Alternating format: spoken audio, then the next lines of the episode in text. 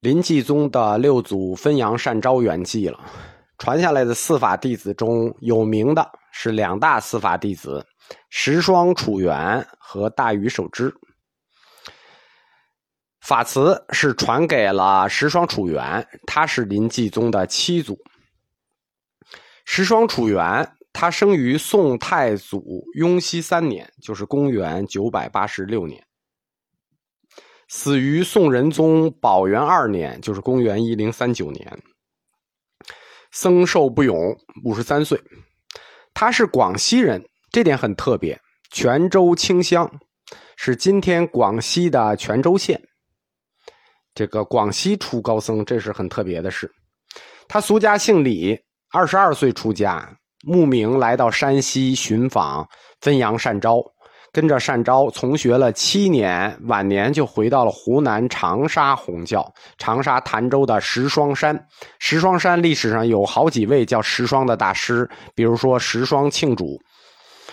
石霜楚元是佛教史上在宋史阶段里影响意义最深远，或者极其极其深远的一位禅师。也是迄今为止在佛教史上没有被研究到的几位重要禅师。历史上有三位大宗师是一人开两家，就是五家七宗啊，是由三位大师一人开两家开出来的。百丈怀海一位，雪峰一存一位，还有一个就是石霜楚元。禅宗五家时代是以永明延寿为标志落幕的。他的七宗时代是以石霜楚元为标志开始的。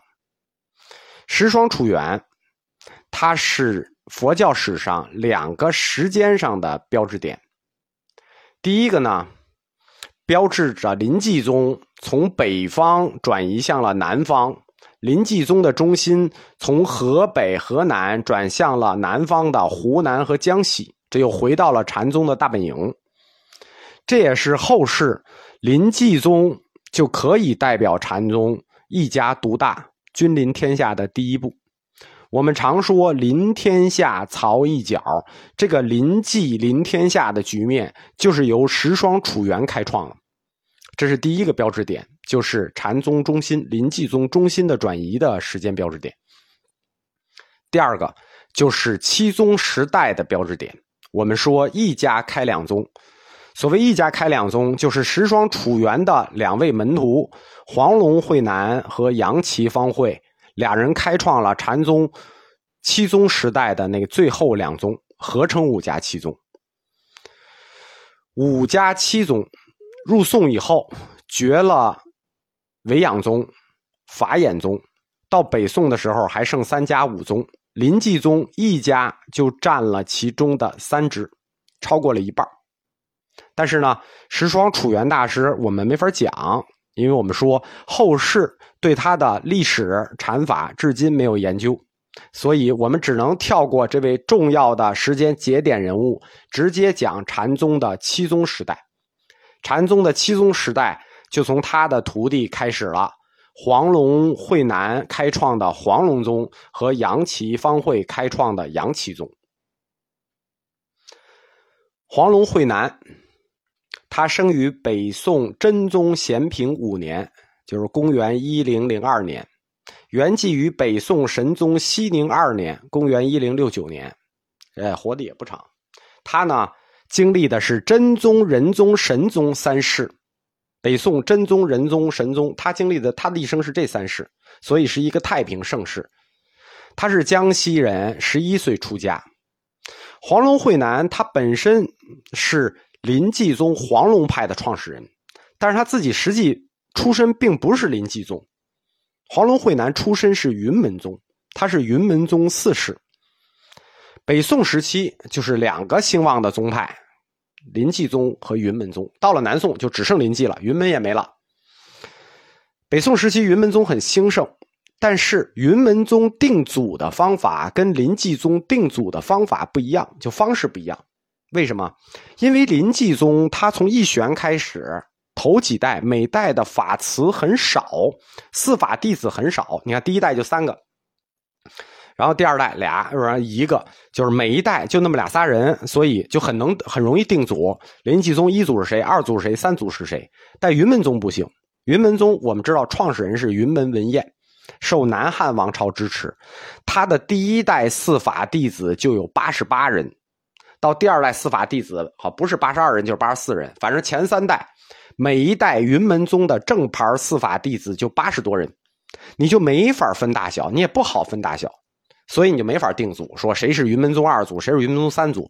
所以云门宗一般高僧，我们都说云门几世，就是他是第几代的。黄龙慧南属于云门四世，他追随的是云门宗下三世，这个齐州三角山的怀城，叫三角怀城，受到怀城的印证，代表师傅在庙里迎来送往，他就准备接这个三角山的这方丈了。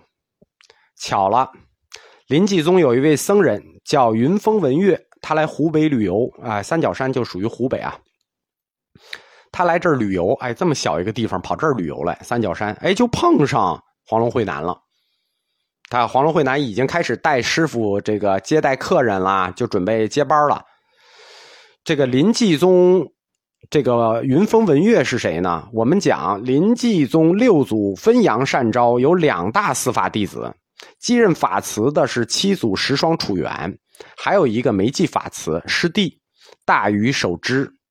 这个大禹守之，云峰文月就是大禹守之的弟子，相当于石双楚元的师侄。林济宗呢，他一直有一好传统，什么呢？就是见到人才抢人才的时候不眨眼。这后世也有这种故事啊，汉乐法藏就抢人才的时候不眨眼。云峰文月在。三角山遇到黄龙慧南，就发出各种感慨：“哎呀，大师啊，天才啊，这个盛世美颜啊，各种炸裂啊。”于是就开始挖角，各种挖角，各种角度。呃，比如造点谣啊，说这个你这师傅怀成，他其实不是云门正宗，他不是云门三世。云门三世那表里我查了，好像还真没有怀成。然后嘛，齐州，要不然就是你这三角山小地方，你什么时候出头啊？啊，然后我我们林继宗。十双楚元大师，哎，厉害啊！你你拜你拜他做师傅吧。总之就是说，你来我们林继宗，如果你来我们林继宗，我都可以拜你做师傅。你看，云峰文月啊，他是大禹守之的学生，他为了挖这个黄龙慧南啊，他就说你来我们林济宗，我都拜你做师傅啊。总之各种角度，啊，最后成功了。黄龙慧南觉得，啊，林济好像也貌似好一点，就转投了十双楚元的门下。那云峰文月呢，就挖他这人呢，说到做到，就跟着黄龙慧南，然后作为他座下的首座弟子了，就甘愿自降一辈儿，做了他的首座弟子。黄龙慧南呢，先后主持过福建同安县的崇圣禅院，这是当年马祖道一去过的地方；庐山的归宗寺，这就是大寺了；高安黄柏山。啊，这个就是黄渤西运那个，那就是林继宗的这个大寺，就先后出任主持啊。他到了林继宗就不一样了嘛。从宋仁宗景佑三年开始，黄龙慧南就常住在江西南昌附近的黄龙山，啊，待了很多年，所以史称他黄龙慧南。黄龙山慧南开创的就是临济宗的黄龙派。他的义理学说呢，是基于华严教理的，叫真如缘起说。他的特色禅观呢，叫做黄龙三观。宋朝以后的佛教史啊，我们就不讲理论了，因为佛学的理论高峰期在永明延寿的时候已经永远过去了。宋禅没有什么理论高度，而且连原有的理论高度，宋禅它也没有保住，呃，出现的情况只是更低了。我们只讲黄龙派有特色的禅观，就是所谓的黄龙三观。黄龙慧南所设的黄龙三观呢，就是甭管谁来，就问你仨问题。第一个，人尽有生源处，哪个是上座生源处？就是人人尽有生源处，哪个是上座的生源处呢？哪个是生源处？注意啊，是生源，生的因缘处，不是指说哪个地儿是你出生的地方，就是什么是上座你的出生的因缘呢？这个就是十二因缘法里那个生缘老死有缘生，那个生源处。这是黄龙三观的第一个问题。这个问题不待你回答，第二个问题就来了。黄龙慧南就把手伸出来，呼，就呼到你的脸上，说：“我手何似佛手？我的手像不像佛祖的手？”还不带你回答，他一脚又踢过来了，就踢到你跟前。第三个问题，伸出脚来，我脚何似驴脚？就是我的脚像不像驴蹄子？啊，整个过程就像一个一连串的行为艺术。我们称黄龙三关就像一个一连串的行为艺术。先问何事上座生缘处？什么是你生的因缘？紧接着手就捂在你脸上，像不像佛祖的手？然后你刚看一脚又踢过来，像不像驴的脚？据说黄龙会南三十多年来来了的僧人，他就问这三个问题，每次都是，就是没有人能回答。所以说，这三个问题就像山上的三个关口，无法过去，世人称之为黄龙山三关。这三个问题啊，其实非同小可，就是它背后的禅理非同小可。这不是像云门宗那种答非所问、截断众流，就是我们说云门宗全是外交部的，问非所答、答非所问，全是那种没有意义的断流语。这三个问题可不是。上座生缘处，就是你的生之因缘。这个问题实际指的是决定人生和命运的那些因素。什么是你的生之因缘？就是决定你人生和你命运的这些因素。这个问题背后所指的是这个。这个手呼到你脸上，问我手和佛手相比，这是什么？这涉及到人身和诸佛之间的关系，人与佛之间的关系问题。这一脚踢过来，我脚和驴脚相比，这涉及到是人身和异类，就是畜生类啊，人和其他有情动物之间的关系问题。这三大问题都涉及到佛教的基础义理问题。这三个问题的变形问题，好几百年以来都是佛教义学的热门话题，对吧？这个实际上，它跟那个赵论的“天地与我同根”都是变形。从南北朝赵论开始，这类问题就有大量的讨论。黄龙三观涉及的哲学、佛教义理之后啊，之深啊，你没有一般的深，就是没有深厚的佛学基础，你根本就没法回答。你可能都不知道他在问什么。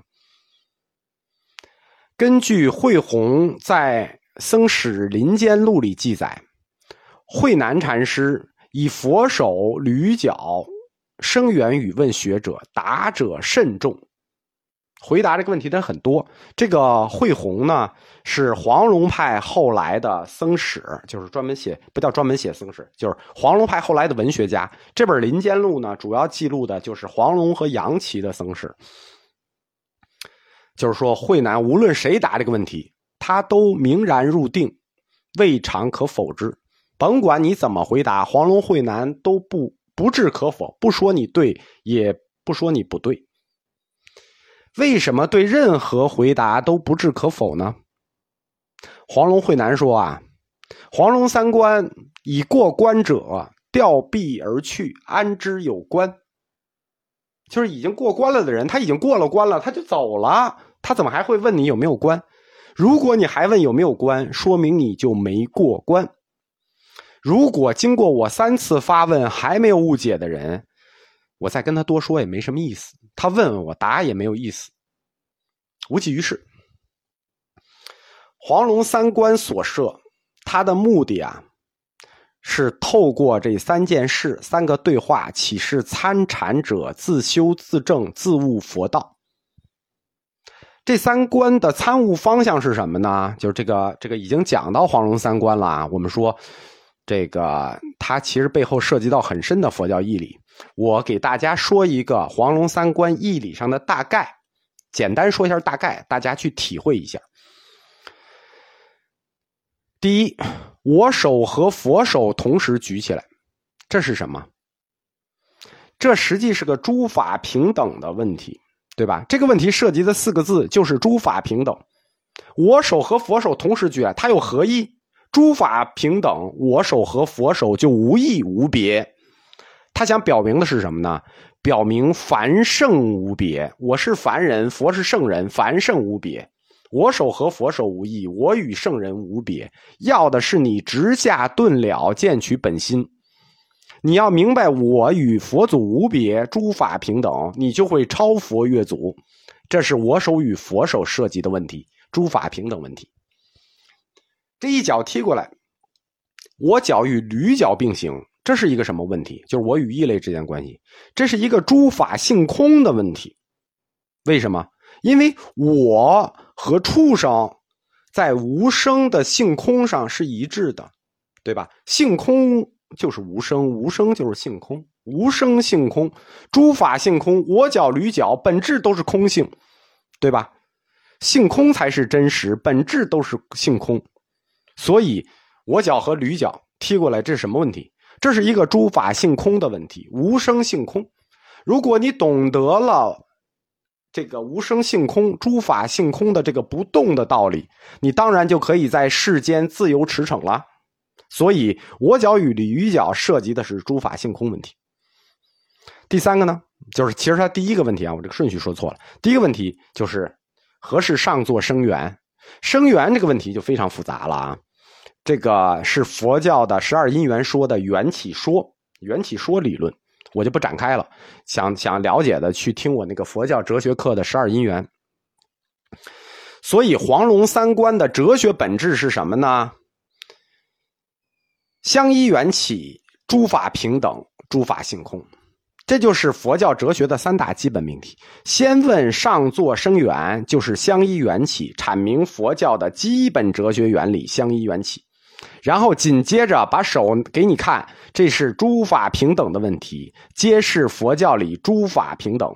最后点明的是什么？点明的是我脚与驴脚，这是在无声性空上的平等，意思是诸法性空，让你悟大乘佛教的真谛：诸法性空。